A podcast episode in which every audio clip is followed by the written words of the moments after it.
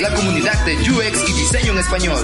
Aquí encontrarás noticias, metodologías, tendencias y recomendaciones relacionadas a esta disciplina centrada en el usuario. Tendremos las mejores entrevistas con expertos en donde nos contarán sus experiencias y nos compartirán sus mejores consejos. Únete a la comunidad y acompáñanos todos los lunes en este viaje.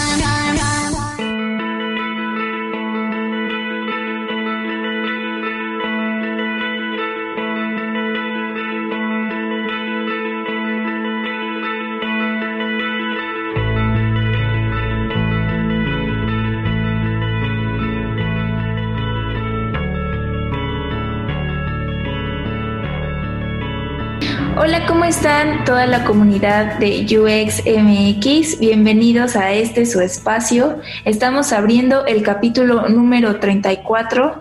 Estamos a poquito de cerrar esta temporada y vienen unos episodios buenísimos, así que espero que no se los pierdan. Aquí me acompaña mi amigo de siempre y de toda, todos los días, Iván Trejo. ¿Cómo estás, Iván? ¿Qué onda, Yuli? Muy bien. Es Iván Tre. Yo tengo este nombre artístico. Iván Tre con doble E. Hola, ¿cómo está? Eh, ¿Cómo está toda la comunidad de UXMX? Iván Tri, entonces. Iván Tri. ¿Cómo estás, Yuli? Eh, espero que estés muy bien. Eh, la verdad, pues acá disfrutando. bueno, es que lo que es la cuarentena, pero mi vida siempre ha sido una cuarentena. Yo nunca salgo. Entonces, este, estamos aquí disfrutando porque estamos haciendo mucho contenido online, estamos haciendo mucho contenido educativo y de valor que estamos compartiendo ahí por nuestro Instagram, estamos ahí uniéndonos con otras comunidades para tomar este, esta etapa en la que estamos viviendo por esta difícil situación de salud mundial. Eh, pero bueno, eh, lo remoto no nos para y por eso estamos compartiendo mucho valor por redes sociales, así que síganos en UXMX Podcast, ahí en Instagram, en UXMX eh, Podcast también por LinkedIn, UXMX Group y pues van a ver y suscríbanse porque van, van, a, van a ver varios, varios ahí este, lives o varios contenido que vamos a estar compartiendo para toda la comunidad que está en su casita porque esto no nos detiene para seguir compartiendo valor. Entonces estoy muy emocionado por eso, Yuli. Y pues los lunes con el podcast, como siempre. feliz contigo. Ay, gracias. pues sí, fíjate que creo que esta oportunidad, bueno, es en algunos casos pues, se vería como que sin desalienta y deprime pues estar encerrados, no salir, pero pues todo es por por un bien común y una causa, pero creo que también hay una gran área de oportunidad ahí para nosotros los diseñadores porque estamos viviendo algo que pues no, no se había visto antes, ¿no? Y creo que pues vienen muchos cambios de hábitos, nuevos hábitos, nuevas formas de ver las cosas, nuevas formas de actuar y creo que es como buena oportunidad para nosotros los diseñadores ver cómo podemos aportar en eso, ¿no? Y ayudar y e incluso hacer iniciativas o, diseñar algunas cosas que puedan como alentar esta situación. Entonces, pues hacemos un llamado a la comunidad. Yo creo que estaría chido como igual tener un episodio sobre esto para profundizar el tema y ver cómo, cómo entre nosotros podemos unirnos y diseñar eh, distintas iniciativas, ¿no? Para, para el bien de la comunidad. Y bueno, pues... Claro, así es, sí, también, también un Julie, también podría hacer un podcast de herramientas este, que les puedan ayudar a hacer investigación eh, por medio ahorita de internet o, sus, o, de herramientas de trabajo. Por ejemplo, tú ya estás con tu Trello y todo el rollo. Entonces, este también estaría padre como un, live o, algo así sobre, sobre eso, ¿no? Sí, de cómo aprovechar tu, tu tiempo libre para seguir aprendiendo. Pero sí, yo creo que estaría súper bueno como tener un foro de discusión y también podrían salir muchas, muchas cosas buenas de esto.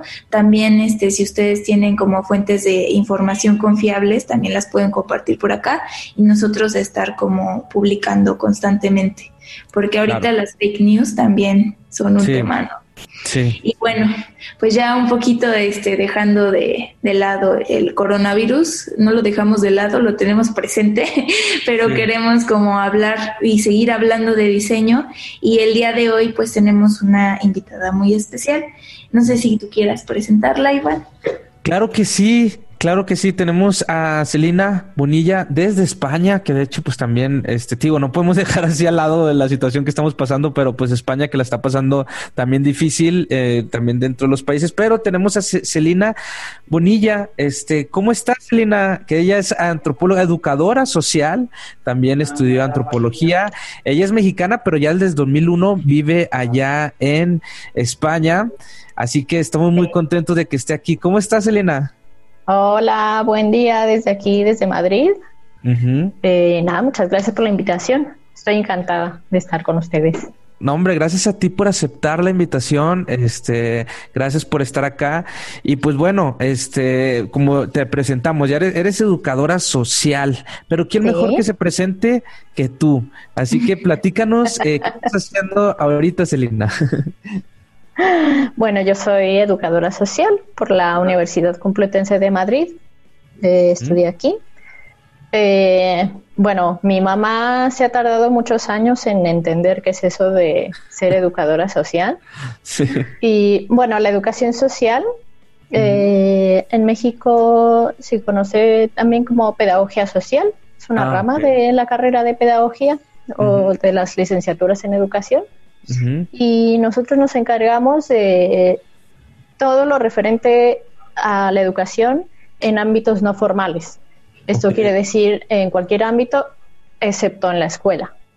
Eh, es decir, pues un hospital puede ser un centro educativo, una biblioteca, una cárcel, un centro mm. eh, social, una residencia de ancianos, mm, un huerto comunitario, pues eso nos da como muchísimo margen de acción, ¿no? Porque cualquier sitio puede ser eh, un sitio donde se puede aprender y es allí donde los educadores sociales ejercemos.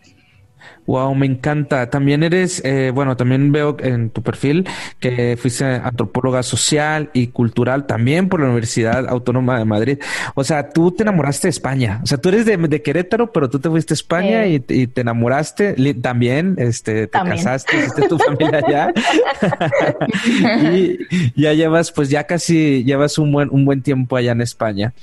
Y bueno, me llama la atención cómo una educadora social eh, y cómo estas otras disciplinas y otras ramas como la educación social, la antropología, que también pues ya se están, eh, ¿cómo decirte? Están incursionando o se apoyan mucho también de esto del UX, ¿no? Sí, sí, sí, claro que sí. Creo que eh, gran parte de la base de, del diseño social pues se apoya totalmente en las humanidades, ¿no? Y es una es un elemento principal cuando desarrollamos o diseñamos algún producto o servicio y desde luego pues tiene que estar presente. Claro, sí, sí. claro. ¿Cómo ha sido para ti, eh, Selena, por ejemplo, eso de que, que, tú siendo de, educadora social, antropóloga, de repente diste el salto al, al, UX y aprender esto? ¿Cómo diste con esto del, del UX o por primera vez? ¿Cómo, cómo, entraste a esto? Por el azar. Te subiste al tren. al tren. bueno, pues yo me subí al tren a raíz de bajarme de otro tren. Venga. Porque yo, en el 2017, pues dejo mi trabajo fijo como educadora social, eh, nada, por una cuestión de ampliar horizontes vitales y profesionales. ¿no? Eh, y bueno, ese año me lo doy de semisabático porque hago un, un posgrado para actualizarme en intervención social eh, y también me formo en emprendimiento social, en economía social, eh, con vistas a tener un, negocio propio. Y bueno, ya hace menos de un año, el verano pasado, conocí Ironhack, que también tiene un campus en Ciudad de México y bueno, me ofrecieron una beca para hacer el bootcamp de UX UI y allí que me lancé. Es una formación muy intensiva. Bueno, es como meter tu mente a un gimnasio de alto rendimiento, es como meter tu mente a las Olimpiadas. y... Sí, en, poquito tiempo tiempo es mucha información, ¿verdad? Sí, sí. Eh, y bueno, yo que venía así de, que me había alcanzado la brecha digital, o sea, a mí del Office tenía como ningún tipo de habilidad eh, computacional ni de nuevas tecnologías. Y, bueno, pues, me metí al gimnasio y allí, allí, allí fue. Y bueno, gracias al Bootcamp le, estoy dando forma a un proyecto de autoempleo. Y bueno, me abrió un mundo maravilloso de experiencias centradas en el usuario que, bueno, no se aleja demasiado a lo que yo había estudiado en educación y sobre todo en antropología. Exacto. Me imagino que eso fue lo que te pasó, ¿no? También dijiste, wow, o sea, empieza ese cruce de conocimientos que yo creo que es lo mejor que puede existir. O sea, cuando haces cruces de conocimientos, ahora en un mundo tan, tan, tan diversificado, que cada vez también son, eh, nos enfrentamos a más problemas, pues necesitamos un cruce de conocimientos. Me imagino que a ti también te pasó al momento de estar en este bootcamp, de que aprendiste de UX, eh, de, UI, este, muchas cosas, tú dijiste, wow, o sea, me, puedo, todo lo que aprendí, bueno, lo que aprendí en, de antropología, de, educación, no, o sea, no es tirarlo a la basura, sino es al contrario, cómo esto me va, me está ayudando mucho en esta nueva, eh, en este, en esta nueva área y disciplina del UX. ¿No? Imagino que te pasó eso. Sí, sobre todo con las herramientas etnográficas, pues las entrevistas, los diarios de campo, pues fue como eh, recogerlos y, darles una vuelta, ¿no? Y, ver que se pueden aplicar eh, pues en otros ámbitos donde pues yo no, yo no tenía idea que se podían aplicar. Entonces no vas como, o en mi caso pues yo no voy como como con una hoja en blanco. Yo voy con, un bagaje profesional que transformo y que reoriento hacia el UX, ¿no? Claro, claro. Fue súper interesante. Sí. Ya. y, y bueno, ya un poquito ahorita hablando de cómo estás enfocando eso que aprendiste hacia tu, tu disciplina. Cuéntanos un poquito de, los proyectos en los que has estado y cómo lo has aplicado y cuál ha sido tu experiencia. Pues en, dentro del bootcamp hicimos tres proyectos. Em, el primero fue un e-commerce, que fue un, proyecto en equipo. Y pues fue como meterse a la alberca total y absoluta. de un sprint de una semana, pues como en un en una empresa, ¿no? Como en un estudio de diseño. Eh, una semana para el UX y una semana para el UI. Y bueno, así lanzamos un, e-commerce de textil. Wow. El segundo proyecto, sí, dime. Disculpa que, que, te interrumpa, pero me, llamó la atención porque mencionaste Sprint y todas estas cosas. Yo creo que antes, eh, bueno, no sé si en, cuando estabas ya de con, tu área de, pedagogía, este, en antropología, pues no se, no se tocan estos pues términos. Bueno, yo al menos que yo vengo del área de, sociología también nunca. y me encanta cómo ya, o sea, o sea, cómo también ya uno los hace suyos, pero también en esa parte que dijiste, de, de la parte del UX, eh, toda la investigación, ahí fue donde toda tu, tu, tu, expertise que hiciste o, toda tu experiencia que tuviste ahí, donde aportaste mucho y tienes mucho que aportar, ¿no? En la investigación. Ah, no, como ahorita dijiste, no vengo en blanco, sino ya tengo toda una experiencia eh, anterior profesional. Y ahí en esa parte de esa semana que dijiste sprint, no sé cuánto tiempo, de, de UX, a lo mejor ahí fue donde también aportaste demasiado, ¿no? Sí, y, también ves que las personas de tu equipo a su vez traen otros bagajes y también súper valiosos, ¿no? Yo, por ejemplo, en el, en el proyecto de e-commerce, pues estaba con una chica que venía eh, de desarrollo web y otro chico que venía de producción audiovisual. Y dentro de mi clase también había gente que venía de negocios o de recursos humanos o de diseño gráfico. Entonces, bueno, esa es la realidad de, un estudio de diseño, ¿no? Que, mm. que viene personas con muchos bagajes distintos y que entre todos pues aportamos enriquecemos el producto. Claro, y también ahorita, bueno, estás haciendo un proyecto eh, de educación. También ese proyecto eh, que me llamó mucho la atención, demasiado, demasiado la atención. Porque es el de memoria y vida, el que decías. Ah, ya. Sí, exactamente. Bueno, Memorias Mi Vida es un proyecto que ya lleva unos años gestándose y no fue hasta el bootcamp que no fue eh, como tomando más forma, ¿no? Em, dentro de mi formación en educación social, yo tengo formación como monitora de talleres de memoria para personas mayores eh, y pacientes mm. de Alzheimer y demencia senil. Y bueno, allí realmente fue un salto porque yo había trabajado sobre todo con población joven, con infancia y juventud en riesgo de exclusión social, pero me llamaba mucho la atención poder trabajar con, con personas mayores y bueno, me, me formé como, como monitora.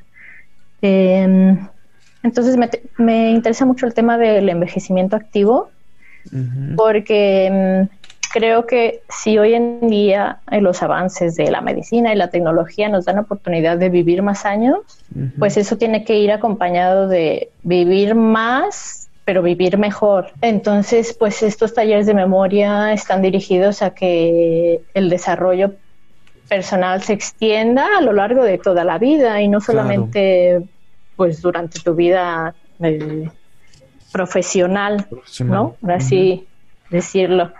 Este está saliendo la gente a la calle. Ah, a ver, escuchamos, sí, Les voy a poner el video. Claro. Esto es lo que pasa a las 8 de la noche en España. Todos los días desde hace una semana. Salen a la calle eh, en las ventanas a aplaudir ¿Por qué, Selena? Eh, primero surgió como un gesto de apoyo al personal sanitario, pero ya se ha extendido pues a todas esas personas que trabajan eh, en los supermercados, en, correos, la policía, pues todas esas personas que no pueden dejar de trabajar y que no se pueden quedar en casa y que están ahí en primera línea. Wow trabajando y pues corriendo muchos riesgos, ¿verdad? Sí. Qué bueno, me encanta cómo España se está uniendo en esta situación y, que esperemos que también acá en México no lo tomemos tampoco tan a la ligera porque sí está pasando algo muy, muy, muy delicado. Sí, sobre todo acá que hay mucho, mucha gente que pues depende justo de su trabajo, ¿no? No puede dejar un día sin trabajar porque pues de eso de eso es eh, de lo que come. Entonces y más como hay mucho comercio ambulante pues está como el, el, triple de expuesta a esa gente, ¿no? Entonces yo creo que una iniciativa acá también estaría súper buena porque es como eh, no sé, agradecerles a todos los que permiten que esta sociedad no se caiga. Ándale, exacto. No tienen la posibilidad de, quedarse o, el privilegio de quedarse en sus casas como muchos de nosotros lo hacemos, ¿no? Sí, sí. Exacto, sí. no, no, todo el mundo tiene está en esa posibilidad de poder trabajar desde casa. Claro. Y Fuerza España. Saludos a toda la gente que nos está escuchando de España, porque también nos escuchan mucho de allá. Espero que, que, que, realmente pues se, cuiden y que les vaya eh, esté muy bien y que no están solos y que aquí estamos también los mexicanos. Un abrazo a todos allá. Abrazo, abrazo. Y que eso va pues también, bueno eh, el, tema que, mencionamos en donde nos quedamos, Elena, fue donde estás haciendo esta plataforma que a ti te llama mucho la atención esto de, del cómo, cómo va, envejeciendo las personas adultas, ¿verdad? Como, entonces, y, por eso estás haciendo, bueno, tenías este taller y que estás lanzando, bueno, estás creando lo que es esta plataforma. Sí, de aprendizaje online claro que también eh, quiero hacer talleres presenciales, pero bueno, hoy en día, eh, pues el aprendizaje online, ¿Sí? pues es una realidad y es una forma de acercar el conocimiento a personas que por cualquier situación, pues a lo mejor no, no pueden desplazarse hasta un sitio a tomar una clase, un taller, un curso. Claro. Y, bueno, esa, esa es mi, mi idea. Tú siendo educadora, o sea, mencionando, tú siendo educadora social ya por muchos años, pues mucha gente nos ha preguntado sobre si el UX se puede eh, aplicar en educación y en e-learning.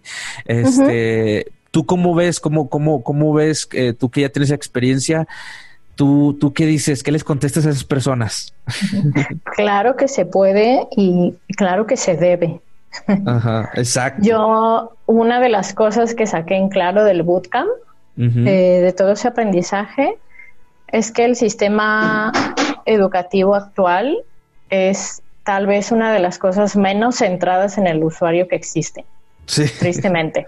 Sí, sí, sí. sí, sí, sí. Mm, y, y, no debería ser así, porque, bueno, sabemos que las competencias que, que las personas vamos a requerir eh, en los próximos 30 años para adaptarnos al, al, mercado laboral, eh, pues requiere de, de, un sistema educativo adaptado a lo que la gente necesita y lo que la gente eh, va a necesitar para insertarse en el mercado laboral. Pues no, hay una frase que dice que tenemos un sistema eh, educativo del siglo XIX para alumnos del siglo, nacidos en el siglo XX eh, y estamos en el siglo XXI. Entonces tenemos un desfase importante en, lo que al sistema educativo se refiere. Y claro que el e-learning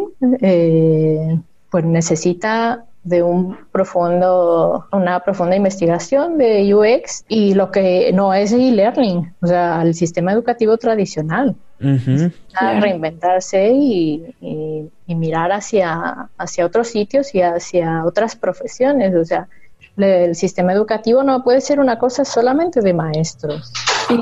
¿Dónde están los artistas en el sistema educativo? ¿Dónde están los arquitectos? ¿Dónde están los diseñadores? ¿Dónde están? Mm, no sé, me parece que todo pasa por allí.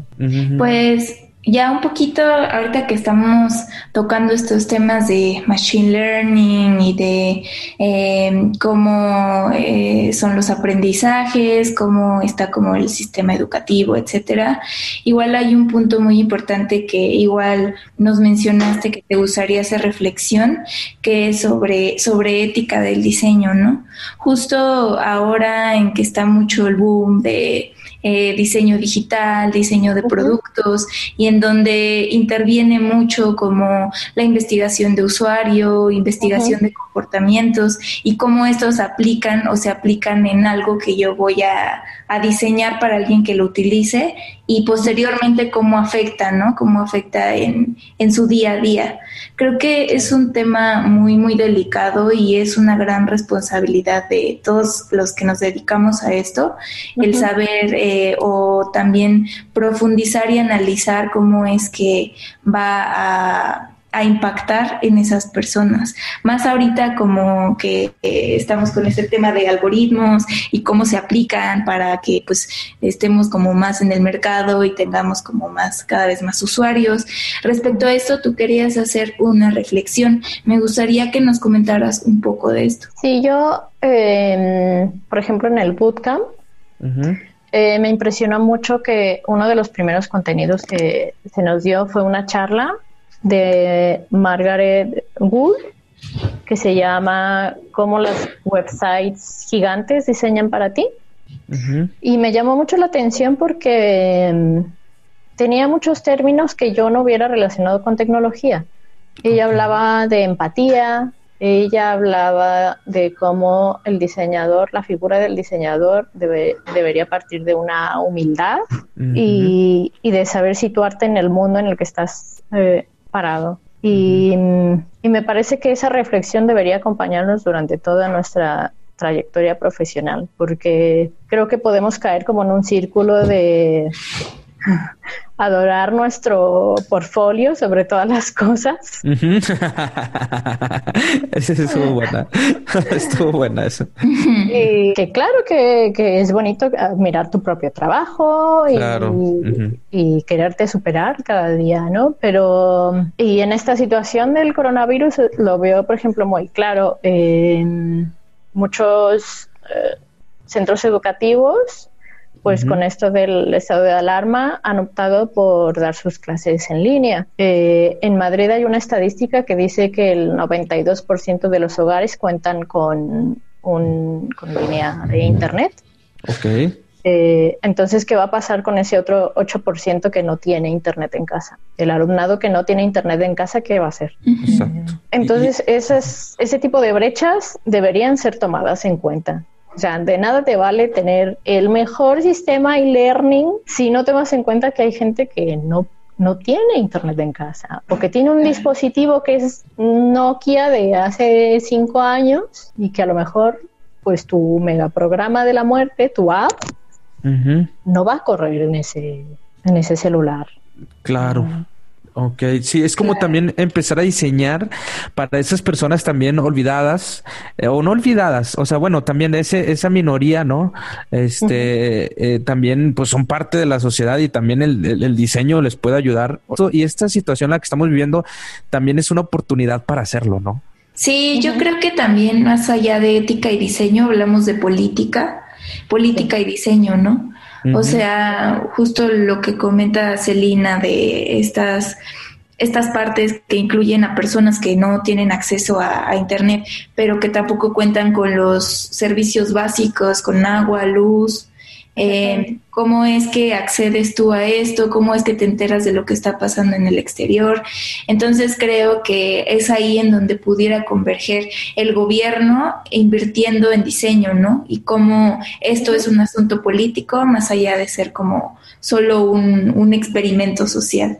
Sí, y porque, bueno, generalmente quien estudia UX pues se, se dedica a elaborar productos digitales. Nos ponían un ejemplo de, de cómo, por ejemplo, en los bancos, por lo sí, menos aquí sí. en España, pues dirigen un montón de recursos a, a- a aplicaciones y a banca en línea y, y- e ir a la sucursal sigue siendo un infierno. O sea, Sí. entonces eso te, te, te habla de que hay una parte del servicio que no está siendo tocada por el.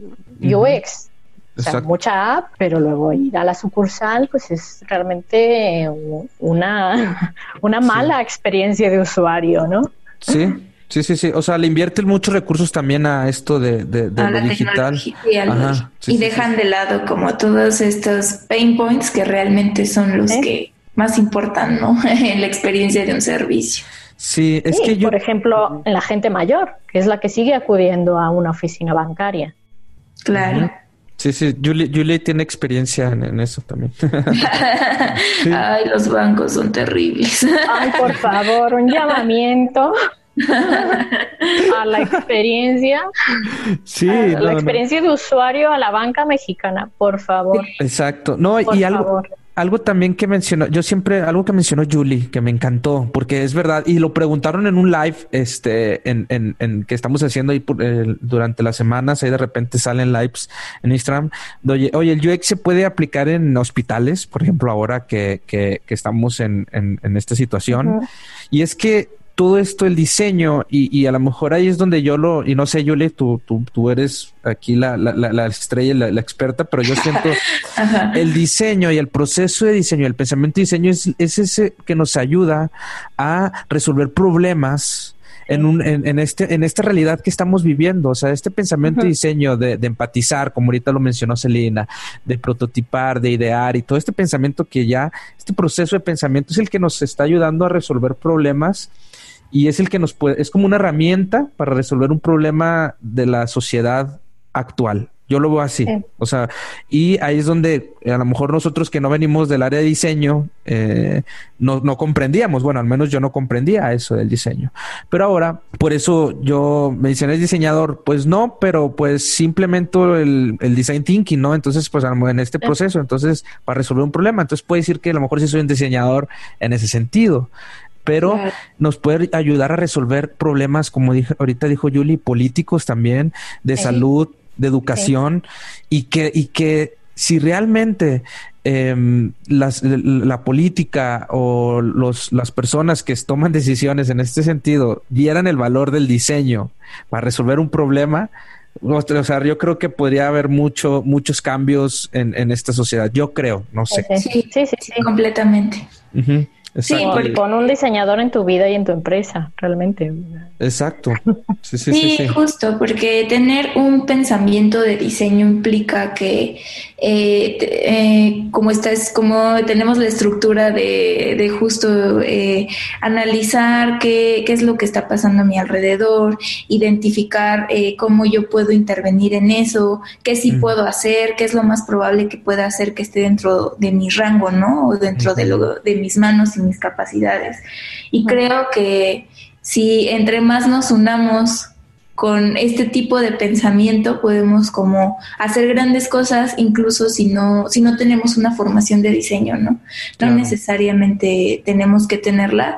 Creo que justo con adaptar este pensamiento nos permite pues dar vuelo para hacer posibles muchas cosas y apoyándose de otras disciplinas. En este caso, por ejemplo, Celina, que viene de la antropología, que es también educadora social, de la sociología, psicología, pues todavía este, le da más, más fuerza, porque la vez pasada también venía una pregunta unos live de que, ¿por qué ahora todo el mundo quiere ser UX? A ver, o sea, eso no es malo, o sea, al contrario, o sea, sea Ajá, exacto. O sea, qué bueno que toda la gente quiere construir para las personas. Yo creo. O sea, qué bueno que todos empiezan a, utilizar esta disciplina y que de otras áreas se están empapando de esta disciplina. Y digo, qué bien. ¿Por qué? Porque quiere decir que hay más personas que se están interesando por construir algo de verdad que vaya a funcionar a las personas de esta, de, a las personas, ¿no? Yo, yo creo eso, no, no sé. Sí, sí, sí, esto se tiene que democratizar y, enseñar en las escuelas. Descentralizarlo. Exacto. Sí, o sea, que ya desde la escuela aprendas a, a, resolver, abordar problemas pues desde esta metodología y desde las que haga falta, ¿no? Pero claro. Y, y me encanta tu proyecto, me encanta lo que lo que estás haciendo. Eh, la verdad, este, me encanta también esa forma de que te estás, este, pues sí, es una forma de estirarnos los que no venimos del diseño, queremos de otra parte, pues aprender y educarnos y estudiar sobre esto y cómo podemos conjugar y hacer ese cruce de conocimientos para resolver un problema. En este caso el tuyo, que es el de adultos, eh, pues eh, en adultos, la educación de, adultos y por parte online, pues también yo creo que ahí es donde estás aplicando mucho esta filosofía de centro en el usuario para crear esta plataforma, ¿no? Sí. Y sí, con criterios de no solo de accesibilidad, que bueno, esos ya se tienen que dar por hecho, eh, sino que sea realmente un programa que desde el cual se escuche a quienes acuden a él y, y, les ayude pues para sobrellevar eh, el hecho que yo creo que no es nada sencillo de, reconocer que, estás envejeciendo. Y, que nadie nos enseña a envejecer realmente. Venimos de una cultura que de la cual pasas del trabajo eh, a jubilarte de un día a otro. Y nadie te, te, ayuda como en eso que debería ser como algo más como una transición, ¿no?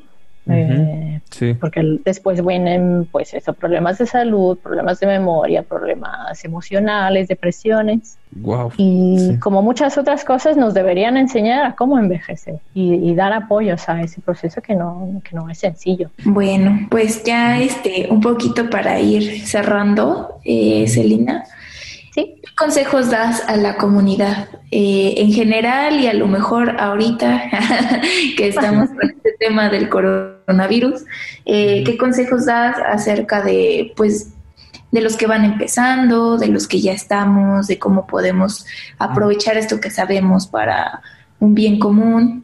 que no nos tendría que dar miedo dar este tipo de saltos, que la gente siga aprendiendo, porque eso en realidad es lo que nos ensancha la vida y nos las alarga y, nos hace pues, más felices y, vivir más plenos, yo creo. Y por favor, escuelas de tecnología, empresas, denle una oportunidad a las personas que venimos de humanidades, porque tenemos mucho que aportar, mucho, muchísimos. Tenemos mucho que aprender también pero tenemos un, bagaje, tenemos un conocimiento eh, que es insustituible. Una compañera del bootcamp me decía, eh, y se me quedó muy grabado, me decía, tu gran valor es que tú vienes de resolver problemas reales de la gente. Aprovechenos los que venimos de sociología, de políticas, de, antropología, eh, de filosofía, pues aquí estamos. Vamos a ponernos en el mapa, por favor. Sí. Empresas, pónganos en el mapa. sí, sí, sí, sí, sí. Es como, es como decía Papanek, ¿no? En su libro de Diseñando para el Mundo Real, que hay diseño para necesidades reales y diseño para el consumo. Y justo ahora creo que todo está centrado en el consumo, la gran mayoría de, y es por donde va el diseño social, ¿no? La, la ética y política de todo esto. Pues ahí está, la verdad es que sí, me encanta cómo, cómo Yuli también le gusta mucho entrevistar a personas que vengan de, otras áreas, eh, que, que, se interesan por el diseño. O sea, Yuli yo sé que tiene ese, ese, esa fijación, no sé.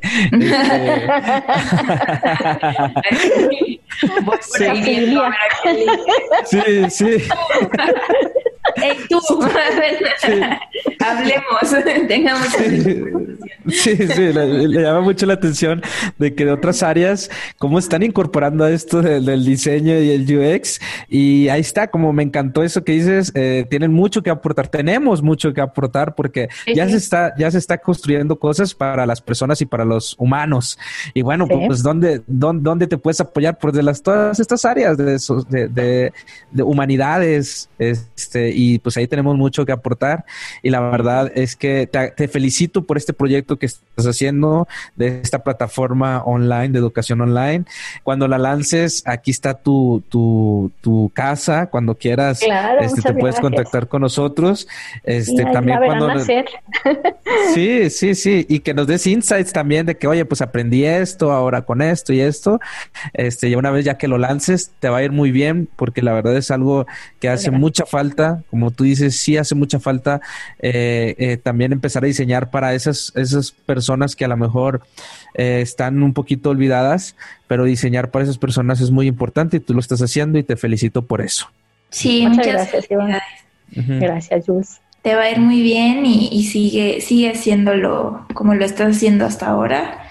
Ya nos estarás platicando luego de, de, cómo van tus proyectos y seguramente vas a emprender nuevos y pues de aquí estamos para lo que necesites. Claro. Y por último, por último, Selena, ¿algún libro que tú recomiendes? Yo sé que a lo mejor tienes varios, este, sobre todo sobre esto, a lo mejor algo que les pueda ayudar a los diseñadores para entender a lo mejor las personas, o algún un libro, recurso, curso, video, algo que le quieras recomendar a la comunidad de YoXMX. Pues mira, tengo uno, ah, bueno, justo en esta cuarentena coincidió eh, que tenía ahí unos ahí sobre la, el buro, eh, en la mesilla de noche.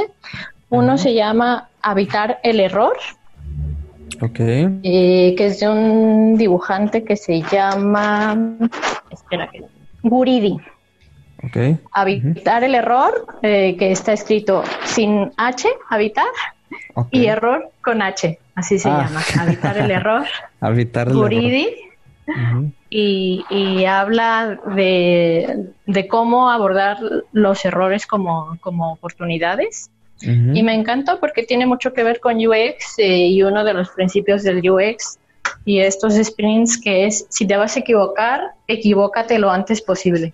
Eh, y me encantó verlo desde allí. Y otro que es de un chico que es japonés pero vive aquí en España, que se llama Masaki Asegawa, que se llama Sousu, un método para desarrollar ideas. Y es una joya. Pues está, muchas gracias Elena eh, por esta plática eh, tan, tan amena, me encantó esta charla.